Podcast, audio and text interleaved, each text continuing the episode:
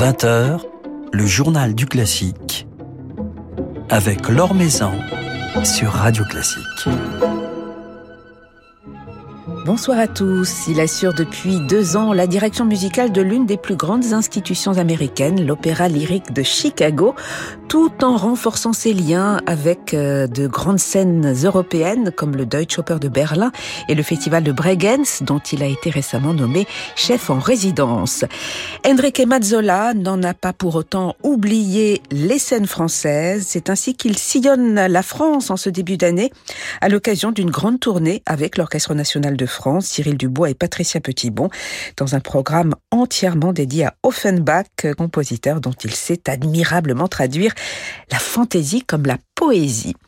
Alors avant de repartir sur les routes, Enrique Mazzola s'est arrêté dans notre studio. Il sera ainsi à notre micro dans quelques petites minutes pour nous parler entre autres de sa nouvelle vie américaine, le temps d'un rapide tour d'horizon de l'actualité musicale. Les victoires de la musique classique viennent de révéler la liste de tous les artistes et enregistrements nommés pour cette édition 2023 qui se tiendra début mars à l'auditorium de Dijon.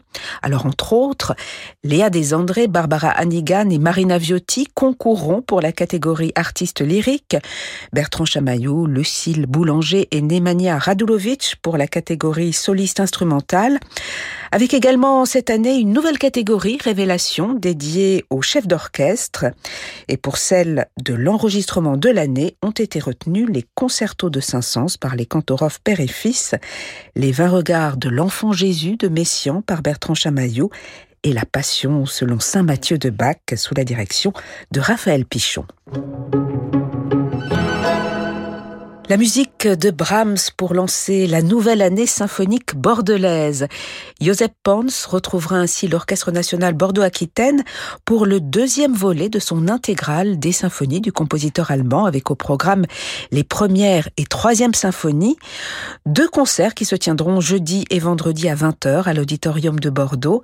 Cette intégrale s'inscrit dans le cadre du vaste Brahms Project de l'Orchestre national Bordeaux-Aquitaine qui se poursuivra en février avec le concerto pour violon joué par Augustin Dumay sous la direction de Jérémy Rorer. Et puis au mois de mai avec le deuxième concerto pour piano sous les doigts de François-Frédéric Guy et la baguette de Roberto González Mandras.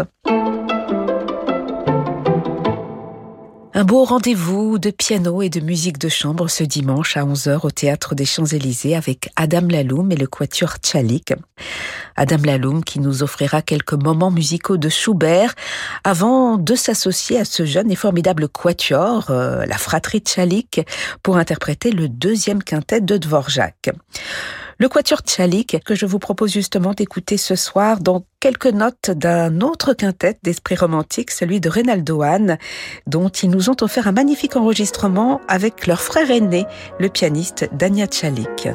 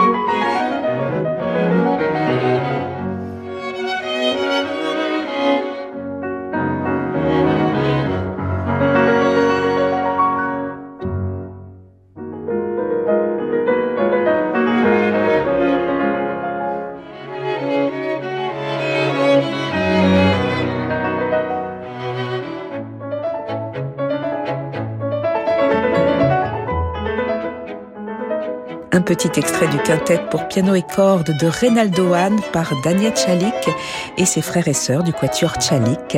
Le Quatuor Chalik en concert ce dimanche à 11h au Théâtre des Champs-Élysées avec le pianiste Adam Laloum. Premier rendez-vous de l'année des concerts du dimanche matin de Janine Rose.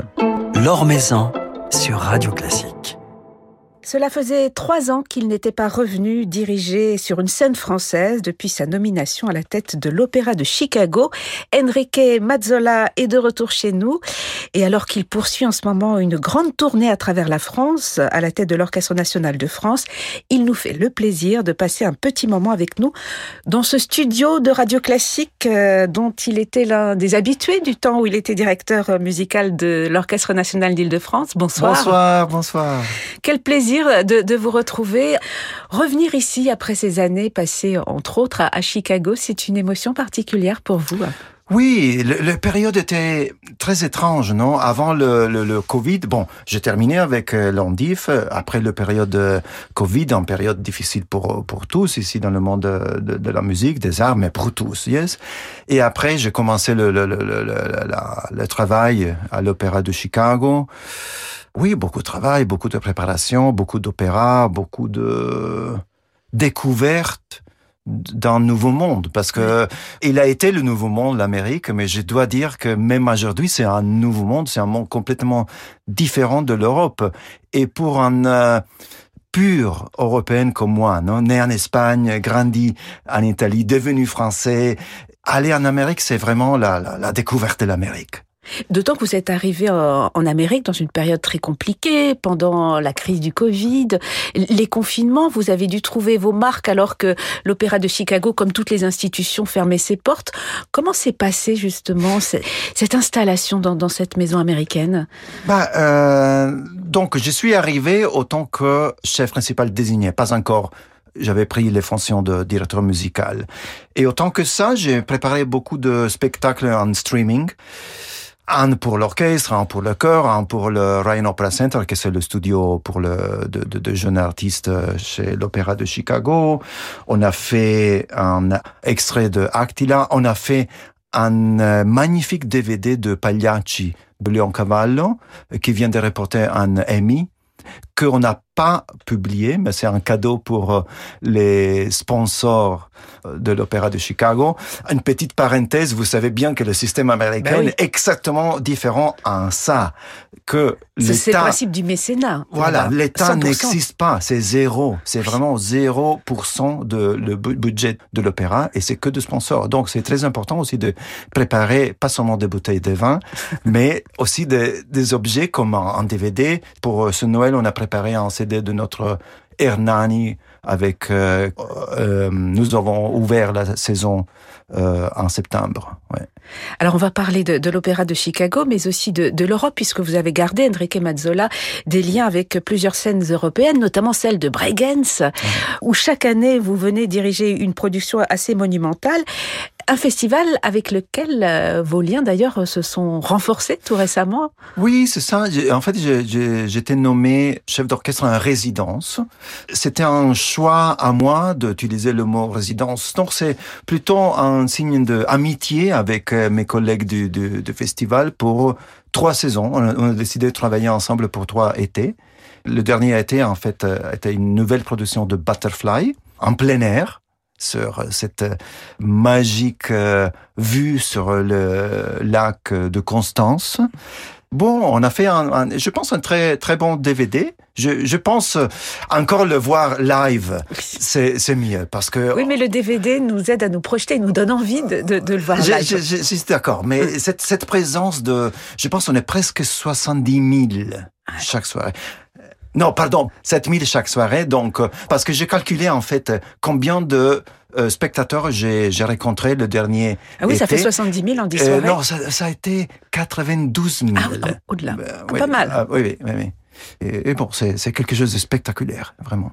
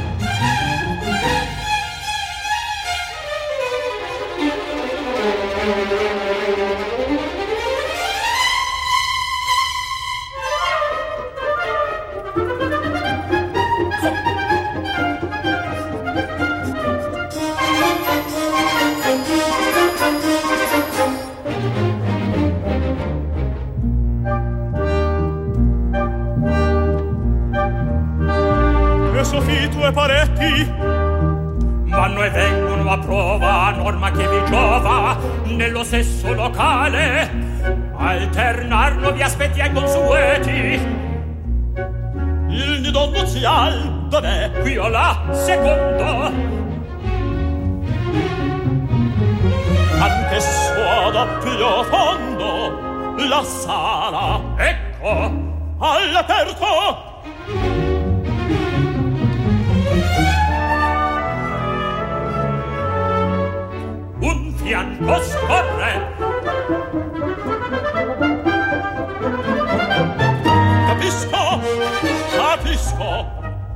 un altro? Scivola Le début, le tout début de Madame Butterfly de Puccini dans cette production donnée en juillet dernier à Bregenz sur cette impressionnante scène flottante posée sur le lac de Constance et sous la direction d'Enrique Mazzola qui est notre invité ce soir sur Radio Classique. Vous dirigiez ici l'orchestre symphonique de Vienne. Une scène flottante, une scène gigantesque mais qui donnait une impression de, légèreté puisque c'était l'imitation d'une feuille à, papier et on perçoit même à travers le DVD cette incroyable impression donne, euh, donne cette production qui pourtant était euh, énorme et qui, j'imagine, pesait plusieurs centaines de tonnes. Oui, bah, en, fait, en fait, vous avez utilisé le mot correct, c'est une impression. Oui. Oh, C'est ce papier japonais, euh, presque transparent. En fait, c'est énorme. Et si vous avez la possibilité de visiter la scène, en fait, je pense, pendant l'été, c'est possible aussi de participer à des visites guidées. Ah oui. C'est une cathédrale. C'est comme euh, la structure euh, de Notre-Dame euh, maintenant en construction. De, de, de- Avec des échafaudages. Oui, oui, oui, oui, c'est énorme. Et des escaliers pour monter jusqu'au dernier euh, étage, euh, pour descendre la scène. Donc c'est spectaculaire aussi par derrière. Mais comment fait-on pour diriger une production aussi gigantesque? D'ailleurs, où êtes-vous caché euh, Alors ça c'est On ne vous voit pas quasiment dans, dans, le DVD. euh? Ça, c'est quelque chose de unique qui passe seulement à Bregenz. Alors, il y a très souvent la pluie à Bregenz. Donc, euh, après des années d'essayer avec euh, l'orchestre dans la position, disons, dans une fosse devant la scène, c'était impossible de continuer comme ça. Donc, euh, derrière les spectateurs, il y a un, un très beau théâtre de, je sais pas, quelque chose comme 1600 places, où on fait aussi l'opéra ou les concerts symphoniques. Donc l'orchestre est dans ce théâtre. Je dirige l'orchestre et le chœur à l'intérieur du théâtre. Et dans un grand écran, je vois les chanteurs. Ah oui. Et pour les chanteurs, ils me voient par aussi des grands monitors, des grands, des grands écrans ouais. qui sont derrière le public. Et en fait, tout l'échange euh, visuel et acoustique est tout digital. C'est un, un grand challenge quand on va sur le podium à l'intérieur pour la première fois, pour disons la scène orchestre.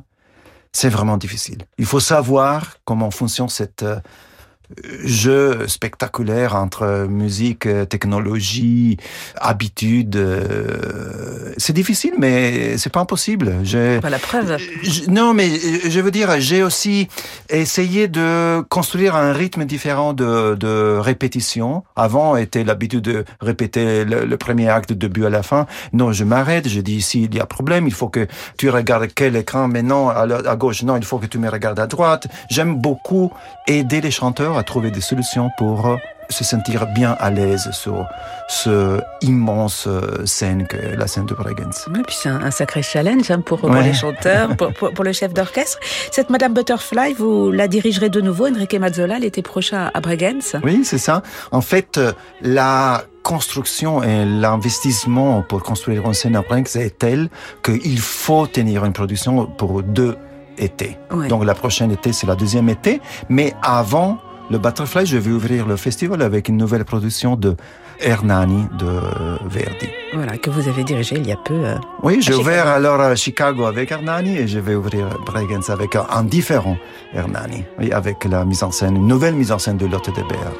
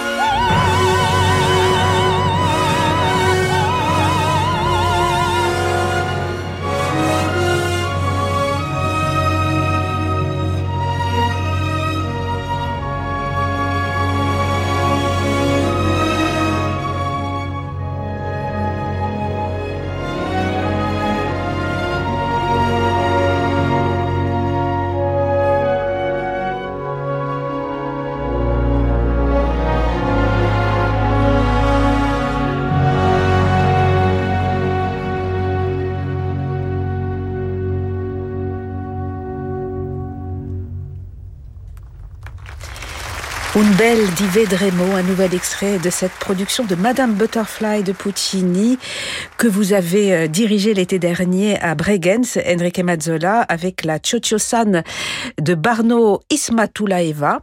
Cela vient de paraître en DVD et vous redonnerez donc cette Madame Butterfly l'été prochain à Bregenz. Vous y donnerez également Hernani. Hernani, cet opéra de Verdi avec lequel vous avez ouvert votre saison à Chicago. Est-ce que vous allez retourner à Chicago d'ici la fin de, cette saison hein? En fait, j'ai un, disons, par contrat, j'ai une obligation de trois opéras, je peux diriger trois ou quatre selon et, et là, vous les avez fait Oui, j'ai déjà dirigé les, trois opéras pour une combinaison de, de, de, raisons.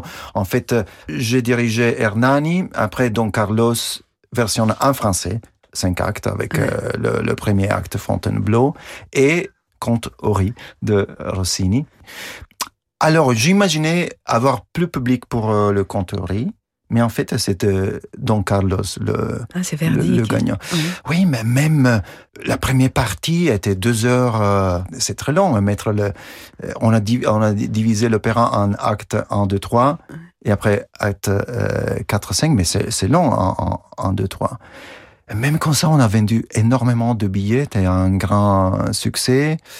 J'étais particulièrement fier de présenter cette euh, version en, en, français.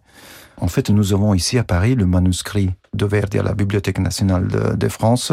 J'ai imprimé le manuscrit et j'ai cherché encore. Vous savez comme j'aime beaucoup travailler sur les partitions de cette façon de chercher la pureté de, de, de, de premiers gestes de compositeur. Donc, on a fait un magnifique travail. Ouais. Et les goûts des, des Américains sont différents des, des goûts des, des, Européens en matière d'opéra, Enrique Mazzola? Mais je pense à la fin sont les mêmes. tout, le monde a envie de, avoir des Carmen, des Traviata, des, des bohèmes. C'est à nous aussi de offrir euh, au public quelque chose de différent. Pour exemple, le comte Ori n'était jamais représenté à l'opéra de Chicago. Jamais. Ah oui. Oui, oui. Pour l'histoire de cet opéra, Chicago arrive 2022, première euh, à Chicago. Donc, euh, c'est juste, je pense aussi de, de offrir de nouveautés. Bon, le, le Ori, c'est pas, c'est pas une nouveauté, mais j'ai trouvé c'est quelque chose d'obligatoire plutôt que passer pour, toujours pour l'italien en Algérie ou Cenerentola ou naturellement le barbier comme ça. Donc c'est à nous. Naturellement, ici, je pense en Europe, avec euh, l'aide de, de l'État, de la région, de la ville, on a la possibilité de risquer un peu plus des projets ou à la fin, si on a vendu plus ou moins de billets, c'est pas la chose importante pour nous parce que c'est plutôt le geste culturel que c'est important pour nous. Et naturellement, aux États-Unis, il y a à la fin un conseil d'administration qui donne l'argent et qui veut voir qu'il y a une vente de billets important. Oui, mais en même temps, il y a une programmation assez audacieuse.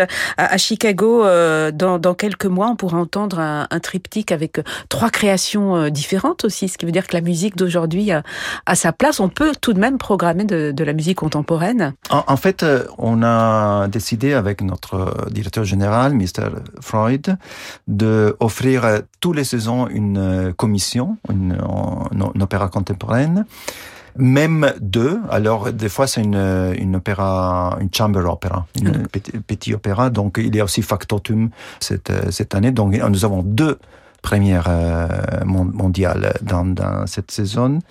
Et avec notamment cette œuvre Proximity, ce, triptyque qui donc sollicite trois compositeurs. Et parmi ces trois compositeurs, il y a une femme, il y a un compositeur d'origine haïtienne. Donc il y a également ces, ces, ces, réflexions sur la diversité, sur la place des femmes qui, j'imagine, guident votre programmation aussi. En fait, en fait, euh, ça, c'est à propos de ces choses, quand je disais, on découvre l'Amérique. À propos vraiment de diversité et égalité. Je trouve, hein, je, je, je, n'aime pas critiquer l'Europe, que c'est mon pays, hein, mais je trouve qu'ils sont vraiment une dizaine d'années avant nous. Donc, euh, vraiment, il y a une, euh, une recherche pour la diversité qui est à la base de euh, chaque choix qu'on fait quand on programme un opéra, quand on cherche un, chanteur, un chef d'orchestre, même quand on prépare un cast pour l'opéra, on regarde qui sont les noms possibles et on fait un balance pour euh, respecter la diversité. Et ça, j'ai trouvé quelque chose qui m'a nourri énormément. Moi, je reviens maintenant en Europe. J'aimerais trouver ça dans chaque production d'opéra ou concert que j'ai fait. Il y a peu de chanteurs de couleur, notamment dans, à l'opéra, mais, il y en a. Hein. On, on y a beaucoup. Donc, euh, il faut simplement s'appliquer sur ça. Et je pense simplement qu'à la fin, il ne doit pas être une règle. Parce que maintenant, aux États-Unis, il est devenu une règle. Et là, je trouve que ça aussi, c'est la limite de cette idée. Ça devrait être quelque chose de normal dans la vie quotidienne de notre monde artistique. Voilà, donc il y a les États-Unis, il y a Chicago dans, dans, votre vie, Enrique Mazzola, et puis il y a l'Europe et la France. Vous êtes actuellement en tournée avec l'Orchestre national de France. Vous serez demain jeudi à Châteauroux, vendredi à Bourges, dimanche à Dijon, lundi 9 à Chalon-sur-Saône. Et puis, euh, vous dirigerez euh, de nombreux concerts, des productions en Europe, alors euh, à peu près dans l'ordre ou dans le désordre. Il y aura une première symphonie de Rachmaninoff avec le Philharmonique de Londres, un Roberto d'Evreux à Zurich euh, du 17 février au 17 mars. Un autre Donizetti, Mariage Tuarda à Amsterdam, un petit peu plus tard au mois de mai. Hérodiade en juin à Berlin. Deux Donizetti, ce qui veut dire que le bel canto coule toujours autant dans, vos veines. Oui, surtout ces deux Donizetti. À Zurich, c'est la fin de notre cycle des reines euh, de Donizetti. Et j'ai un deuxième cycle à Amsterdam que c'est complètement différent. Et ce sont de nouvelles productions en plus. À oui, oui, c'est de nouvelles productions. Oui, c'est ça. Et vous connaissez déjà vous avez déjà le droit de nous dire le nom des productions que vous dirigerez euh, la saison prochaine à Chicago ou c'est encore top secret? C'est encore euh, secret. En fait, euh, je vais à Chicago en mars pour annoncer la nouvelle saison. Qu'est-ce que je peux dire? Je peux dire que j'aimerais beaucoup ouvrir la saison prochaine avec un opéra pas de répertoire italien mais allemand. Ah. Voilà. Donc c'est vaste. Hein. Et non, et ça aussi, c'est pour dire que je commence en petit, comment je peux dire, moment dans ma vie de travail et d'études sur le premier romantisme allemand, qui va passer par Chicago et par Bregenz en futur. Bon, on reste dans le suspense. et quand est-ce que l'on pourra vous revoir éventuellement plus tard dans le futur sur euh, d'autres scènes françaises? Bah, euh, J'espère euh, bientôt. Je suis très projeté maintenant entre États-Unis et Suisse, Allemagne, Autriche. Bah, Zurich, c'est pas très loin de Paris. C'est direct par, le, par le Lyria. Londres, on prend l'Eurostar. et, de toute façon, ma maison en Europe, c'est ici à Paris toujours. Voilà. Et puis vous parlez toujours merveilleusement français. ah non, c'est très difficile. Trois ans sans parler français, ah horrible. en tout cas, on était très heureux de vous revoir. On va se quitter avec quelques notes de Roberto Devreux. L'ouverture que vous avez enregistrée avec l'Orchestre National d'Île-de-France. Merci beaucoup et plein de belles choses pour cette nouvelle année qui commence à peine. Ciao, ciao, ciao.